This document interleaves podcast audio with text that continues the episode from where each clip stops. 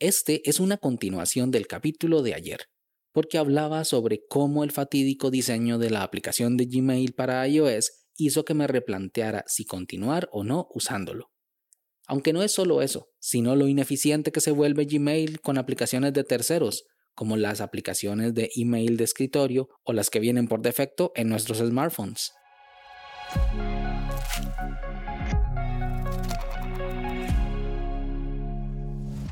Hola a todos, esto es Daily Meeting, un podcast diario de tecnología. Este es el capítulo 87 y hoy es miércoles 16 de junio de 2021 y hoy es el Día Mundial de las Tortugas Marinas, del cual puedes aprender un poquito más sobre ellas en el capítulo La linterna roja del Apple Watch del pasado 17 de mayo.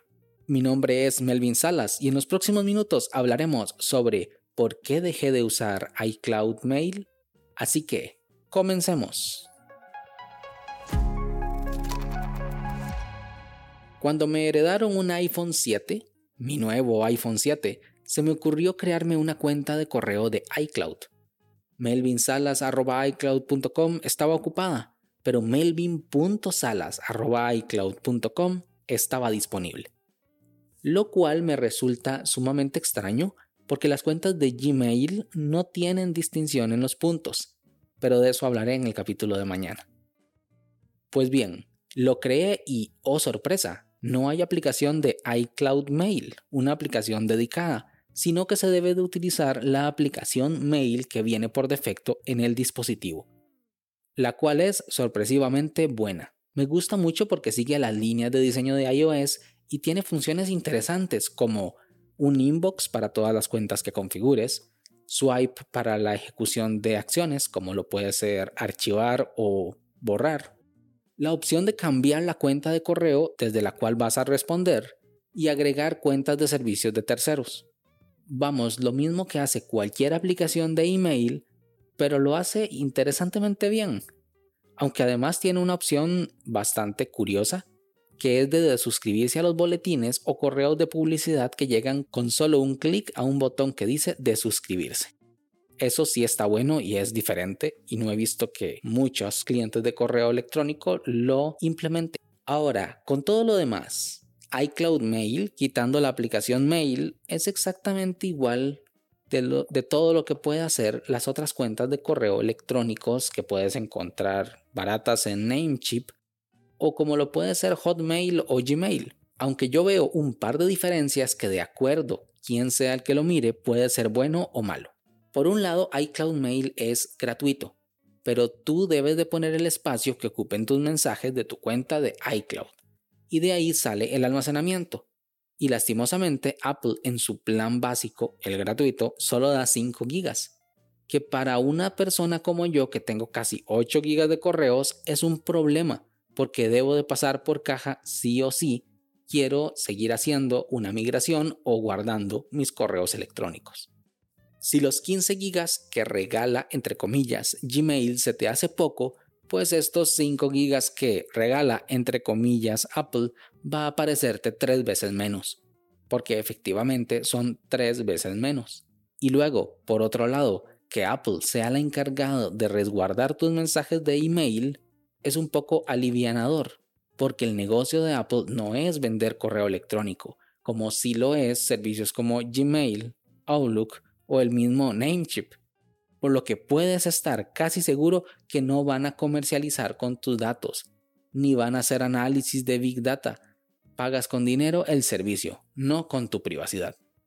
El segundo inconveniente es la interfaz web de este cliente de correo electrónico, porque si por ejemplo en algún momento quisieras usar este servicio de correo electrónico iCloud Mail desde otro dispositivo y no quieres tener que descargar una aplicación de email y configurarlo, puedes usar la página web de la misma forma que lo hacemos con Gmail, Hotmail y demás servicios. Para ingresar desde el browser debes ir a iCloud y luego a la opción de email o correo o directamente desde la dirección icloud.com barra mail. Vas a ver que este correo electrónico se ve algo soso, como si le faltara algo, y que además no cumple con toda la fluidez que sí se logra a la hora de administrar el correo electrónico en las aplicaciones. Además que casi siempre para entrar hay que introducir un código de autenticación de Apple, que si estás en apuros con el celular o la computadora apagada, pues puedes llegar a tener un pequeño problema. Bueno, dejando todo esto de lado, logré escoger un email bonito y empecé a cambiar mi vieja dirección por la nueva. En todos los lugares donde había hecho inicio de sesión, tuve que ir actualizando uno por uno los datos, desde mi cuenta de Gmail a mi cuenta de iCloud. Y todo esto lo logré porque con mis inicios de sesión soy una persona medianamente ordenada, por lo que tengo todos los inicios de sesión en mi cuenta de OnePassword, la cual es mi gestor de contraseñas actual.